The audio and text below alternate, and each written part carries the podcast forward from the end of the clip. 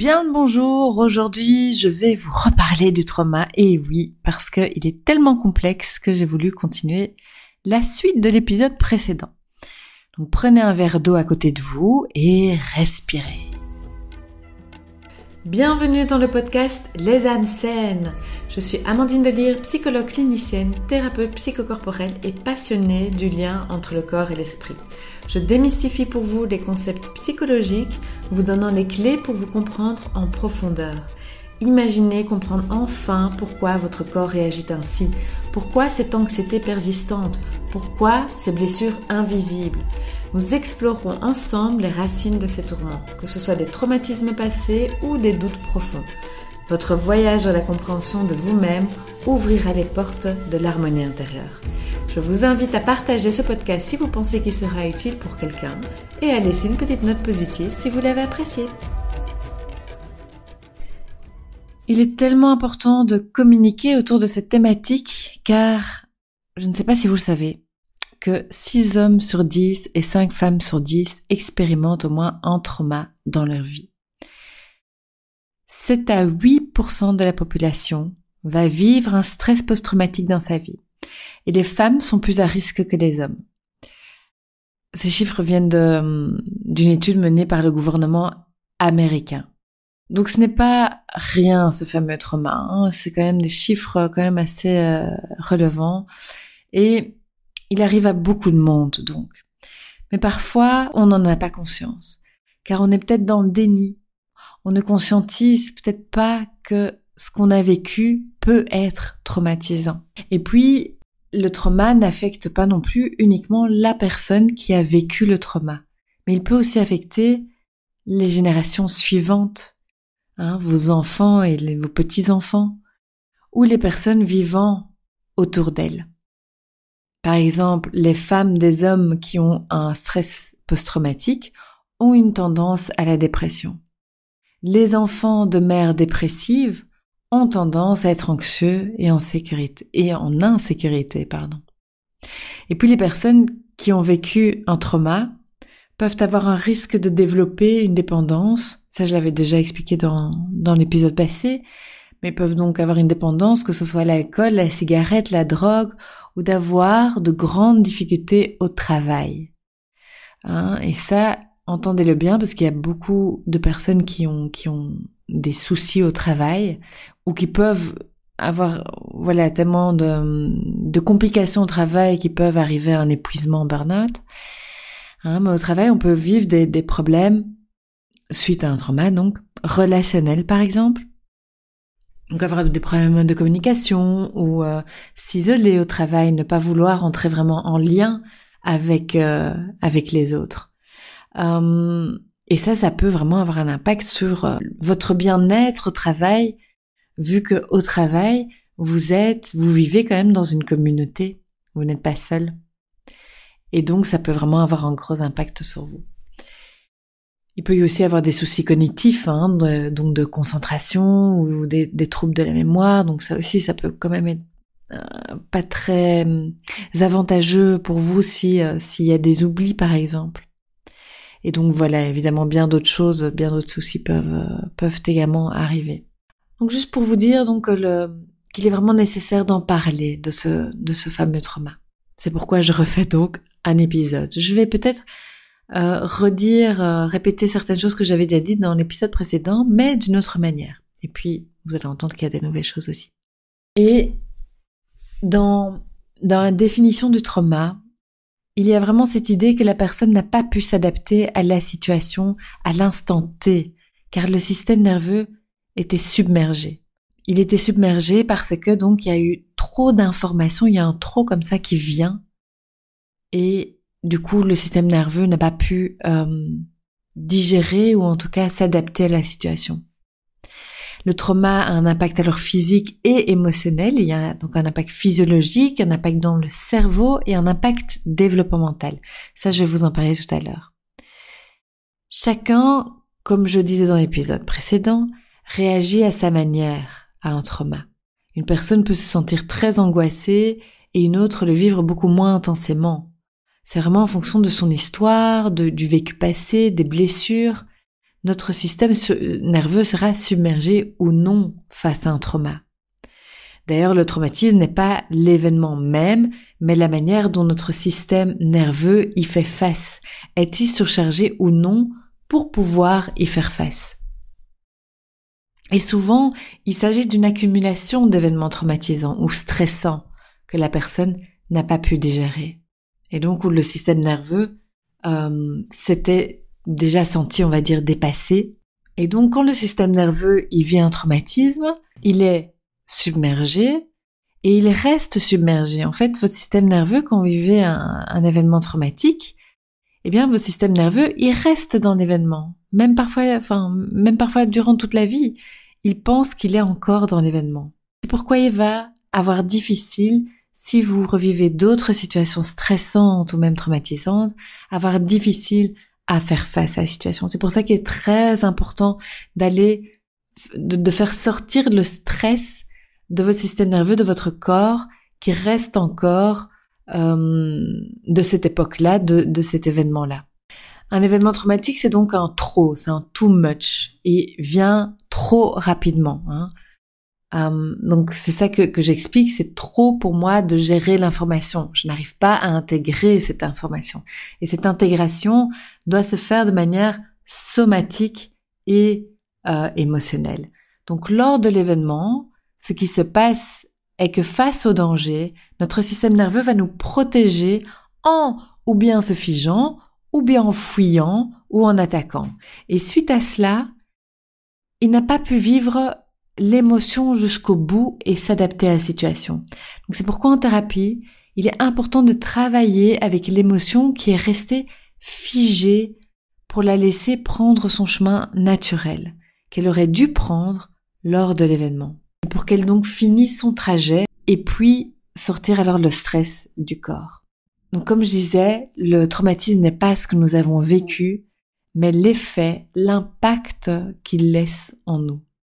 Et parfois, malheureusement, un trauma n'est pas considéré comme tel. Ou bien par honte, ou bien parce qu'il y a un déni, ou bien car il est tabou. On pense aussi euh, qu'un trauma, cela arrive aux autres. Hein, ça, hein, on pensait souvent que ça, ça va arriver aux autres, mais pas à moi. Hein, voilà. Or, je vous partageais hein, également dans, dans l'épisode précédent qu'il s'agit parfois de petits événements. Par exemple, mon épisode dans le métro, je le considère comme un petit événement, mais probablement que mon système nerveux, il a réagi de cette manière-là. Il était déjà submergé parce que j'avais déjà un trauma précédent. Puis parfois, les, traumas ne sont pas ou peu reconnus par le corps médical. Et ça aussi, je compte en parler parce que ça arrive quand même très souvent. Euh, je ne veux pas faire polémique, n'est-ce pas? J'entends aussi beaucoup le contraire hein, de mes patients. Mes patients voient euh, des médecins, des psychiatres vraiment fabuleux. Hein. Mais malheureusement, cela arrive encore souvent que certains patients font face à un corps médical qui est assez hum, fermé ou froid ou pas, pas assez à l'écoute. Parce qu'il est bien plus facile de, de dire qu'on a donc cassé quelque chose dans le corps, hein, ça se voit, donc c'est plus facile à à comprendre, à, réaliser, enfin à, croire, on va dire. Mais des troubles psychologiques ne se voient pas. Et donc, oui, ça va se voir avec des, symptômes, mais sinon, ce n'est pas, je ne trouve plus le mot, mais touchable, quoi. Soit. Ça ne se voit pas vraiment dans le corps. Et donc, parfois, cela peut encore arriver qu'on ne donne pas suffisamment d'attention aux effets psychologiques qu'un trauma peut laisser. Et cela arrive donc même très souvent. Et c'est tellement important d'être à l'écoute des signaux d'alarme psychologique et de proposer un suivi. Je le dis parce que j'ai une patiente qui m'a expliqué qu'elle avait été voir son médecin généraliste qui lui a proposé de prendre des antidépresseurs car elle présente voilà des symptômes euh, dépressifs. Là n'est pas le souci. Enfin, je suis pas totalement pour la prise de médicaments, mais voilà, lorsque les symptômes persistent longtemps et que la situation ou que la situation s'empire ou si la personne a vraiment des pensées noires, là, oui, à un moment donné, il faut pouvoir céder et même si c'est de manière chimique. Et vous vous inquiétez pas parce que, en fonction évidemment de la situation, ça peut être vraiment sur une courte période. Prendre un antidépresseur, bon ça c'est encore un autre euh, sujet, mais prendre un antidépresseur, ça ne veut pas dire, déjà ça ne veut pas dire que vous êtes fou, hein, et ça ne veut pas dire que vous allez en prendre toute votre vie. d'accord? Ça dépend vraiment de l'histoire évidemment, mais je sais qu'il peut y avoir ces peurs-là très souvent. C'est pour ça que je le dis. Ce n'est pas parce que vous prenez un antidépresseur maintenant que vous allez euh, le prendre pendant euh, pendant des années et des années. Mais en tout cas, lorsqu'on prend ce chemin-là, il est important de recevoir un suivi par le corps médical. Ici, le médecin lui a donné la prescription, mais ne lui a pas proposé de suivi. De type, euh, voilà, on se donne rendez-vous dans un mois pour pouvoir, enfin, pour voir comment, comment ça va. Quels sont les effets, etc. Et pour ma patiente, c'était déjà très difficile de se faire à l'idée de prendre des, des, antidépresseurs et donc de prendre la décision de prendre des antidépresseurs dû à son histoire. Enfin, voilà, c'est compliqué. Mais si en plus ce corps médical ne la sécurise pas, cela peut créer encore plus d'angoisse ou de blocage à le prendre. Bon, on sait, on l'entend souvent que les médecins, les médecins sont débordés, les psychologues aussi, hein, mais néanmoins, les médecins sont débordés, sont, euh, sont eux-mêmes peut-être épuisés, ont, peut-être tendance à se protéger car ils voient tous les jours la souffrance, la misère des patients, et donc il y a des mécanismes de protection qui se mettent en place. Et voilà, du d'un côté, je dirais, bah oui, c'est normal, il faut pouvoir se protéger, hein, je veux dire, euh, en tant que psychologue aussi, on est face à ça, euh, on reste dans une écoute euh, empathique, enfin je l'espère en tout cas euh, pour les psychologues, mais il faut pouvoir mettre des mécanismes en place, en place pour ne pas être trop touché par par les histoires de nos patients. Sinon, enfin, sinon on s'épuise à petit feu et notre profession ne serait pas faisable si on n'arrivait pas à se protéger un minimum. Mais ça s'apprend évidemment avec l'expérience et le temps. Mais revenons à nos moutons. Il y a évidemment beaucoup de raisons pourquoi le corps médical pourrait mettre certains mécanismes de protection. Mais néanmoins, on parle de la vie des gens et en tant que professionnel, il est important de ne pas encore plus les traumatiser. Et voilà, j'ose en parler car malheureusement, cela arrive très souvent. Ici, l'exemple que je donnais euh, du médecin qui donnait juste sa prescription et pas de suivi, je pense pas que ça a à voir avec un mécanisme de protection, c'est plus voilà le côté professionnel du suivi. Voilà, je ne veux pas faire polémique, mais néanmoins, c'est important. Donc si jamais votre médecin ne vous propose pas de suivi, proposez vous-même un suivi, même si ça peut être parfois très frustrant, je me doute. Et d'ailleurs, vu qu'on parle ici de santé mentale, euh, et donc d'antidépresseurs, mais de santé mentale, je vous conseillerais même d'aller voir un psychiatre qui lui est spécialisé là-dedans. Et pas tous les psychiatres, mais certains psychiatres, beaucoup quand même, euh, ont une formation aussi de psychothérapeute, donc vont peut-être être, euh, voilà, bien à l'écoute également, et vous, voilà, vous vous conseiller, enfin peut-être pas vous conseiller, mais vous soutenir en tout cas dans votre euh, situation. Et comme je disais tout à l'heure, et que j'entends beaucoup de mes patients, il y a aussi beaucoup de médecins et psychiatres magnifiques, évidemment, qui sont à l'écoute donc de leurs patients, qui, qui sont, qui ont une écoute empathique, qui parlent avec eux. Ça, j'ai vraiment beaucoup de, de ce feedback également. Alors, si je reviens à nos traumas, certains traumas sont plus complexes que d'autres. Ils peuvent, ils peuvent être même cachés ou être gardés en secret. Ces traumas complexes peuvent se développer lorsqu'ils ont lieu durant l'enfance, car quand on est enfant, eh bien, on est plus vulnérable. Ou lorsque sont en jeu des relations très proches. Ils peuvent être complexes lorsqu'ils sont répétés, chroniques ou prolongés, ou lorsqu'on accumule plusieurs traumas. Il peut devenir aussi complexe lorsqu'on ne reçoit pas le soutien nécessaire ou la reconnaissance comme telle, Hein, cela peut être aussi vécu de manière très traumatisante. Donc, euh, par exemple, enfin parfois, les patients euh, peuvent être plus traumatisés parce que bah, malheureusement, l'environnement familial n'a pas été soutenant ou a été même très maladroit. Et ça, ça peut traumatiser encore plus euh, la personne. Ou la personne peut vraiment, voilà, être plus vraiment percutée, enfin choquée par par cela que par l'événement lui-même. Un trauma peut être complexe aussi si, la victime a été isolée ou humiliée. Voilà, donc ça, ce sont vraiment plusieurs cas de figure qui amènent un ou des traumas à devenir complexes. Et donc des traumas complexes, hein, je sais pas si vous l'avez entendu, mais sont bien des traumas donc liés à, à l'enfance, les relations qu'ils ont eues avec euh, leurs parents, leurs tuteurs, et des situations chroniques, euh, répétées, prolongées, etc. Donc principalement en tout cas. Et puis, à côté des traumas complexes, il y a aussi les traumas chocs, des traumas dits ponctuels, type accident de voiture ou agression. voilà, en thérapie, en tout cas avec la méthode de l'EMDR, un, trauma complexe va être ben, plus long à traiter qu'un trauma choc. Un trauma choc, c'est un événement en tant que tel, il peut être traité en quelques séances. Mais attention, un trauma choc peut faire ressurgir un ancien trauma. Hmm, et alors il faudra travailler dessus aussi. Ou bien un trauma choc peut euh, faire ressurgir un, trauma complexe, comme euh, bah, par exemple, comme j'expliquais là tout de suite, euh, si si par exemple l'entourage familial n'a pas été n'a pas donné un soutien, on va dire adéquat pour la personne, eh ben ça peut réveiller ce trauma complexe qu'il a vécu peut-être donc avec sa famille dans l'enfance, enfance adolescence. Voilà, je sais pas si je suis très claire, mais je l'espère en tout cas. Et un enfant qui a vécu un trauma complexe dans sa vie, adulte, il risque d'être plus vulnérable face à un trauma choc. Hein, c'est pourquoi, si vous pensez avoir vécu un trauma complexe durant votre enfance, n'hésitez vraiment pas à le travailler pour vous nettoyer, hein, libérer le champ et vous sentir moins vulnérable lorsque d'autres événements arrivent dans votre vie. C'est comme ce que j'étais en train d'expliquer tout à l'heure par rapport à votre système nerveux.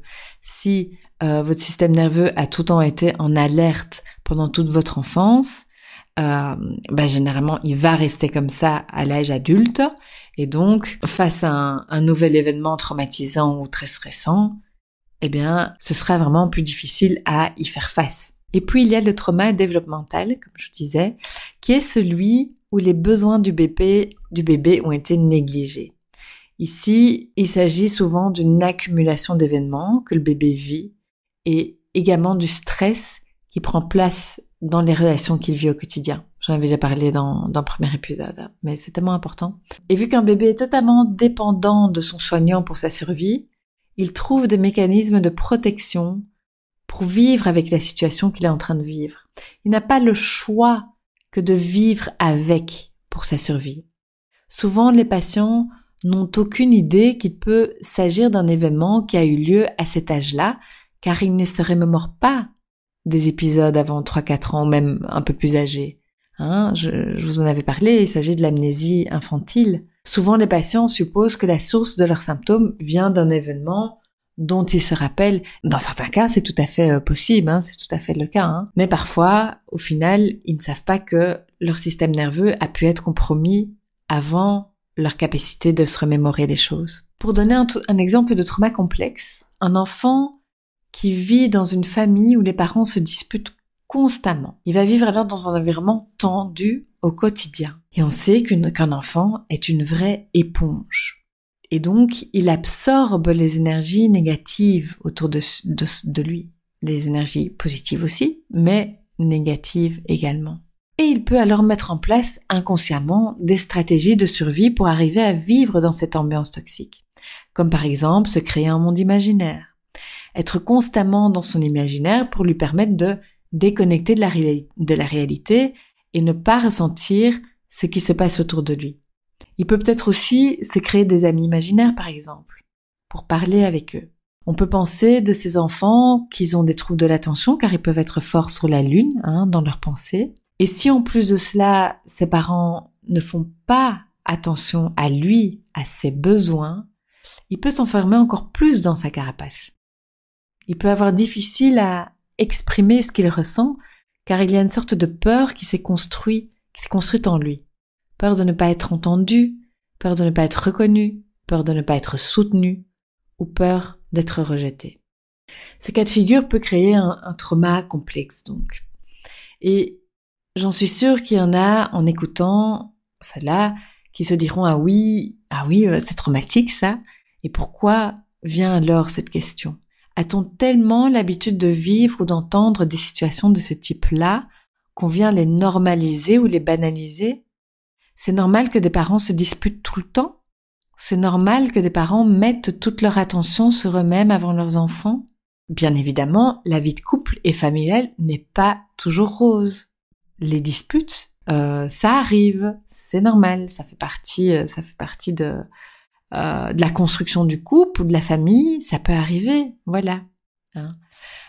mais là où il faut faire attention, c'est au niveau de la virulence des situations, euh, de l'atmosphère, de la récurrence des conflits. En tant qu'adulte, il est très important de se mettre à la place de nos enfants. Qu'est-ce qu'ils risquent de ressentir lorsqu'on se dispute comme ça? Évidemment, tout est en fonction de la situation que vous vivez. Si par exemple il y a de la violence, première chose à penser, c'est euh, mettre, se mettre en sécurité. Mettez-vous et vos enfants en sécurité s'il y a de la violence. Et surtout aussi de, penser à votre, à votre bien-être également, à vous. Mais ce qui est important, c'est de parler avec vos enfants, communiquer avec eux, expliquer les choses et sécurisez-les. Donnez-leur de l'attention et sécurisez-les pour qu'ils ne se sentent pas angoissés, pas stressés. En fonction de la situation, voyez ce que vous pouvez faire pour améliorer la situation et ainsi sécuriser vos enfants. Parce que si vos enfants restent dans une, euh, dans une atmosphère, atmosphère tendue, eh bien, leur système nerveux sera toujours tendu, sera toujours stressé. Et ça va avoir un impact sur toute leur vie. Et si vous avez du mal, et, et encore, hein, je ne veux pas du tout faire culpabiliser ou quoi que ce soit, je, j'explique tout ça parce que on n'en a pas on n'en a pas suffisamment conscience de l'impact que ça a sur les enfants. Et je suis sûre que beaucoup d'adultes qui m'écoutent là vont s'y retrouver dans ces situations-là. C'est peut-être pas exactement la situation que j'ai mais vont euh, vont comprendre pourquoi sont euh, toujours angoissés ou toujours stressés ou plus facilement stressés ou anxieux. Et pour revenir à la situation, donc si vous avez du mal à communiquer euh, ou à parler donc avec vos enfants pour X raisons, faites-vous aider, faites-vous aider par un professionnel. Pourquoi? Je dis tout ça parce que la communication, ça change une vie, vraiment. Bien, j'espère que cet épisode euh, vous aura été utile. N'hésitez pas à le partager si vous pensez qu'il pourrait être utile pour quelqu'un et à, et à mettre une petite étoile si vous l'avez apprécié. À bientôt dans un prochain épisode.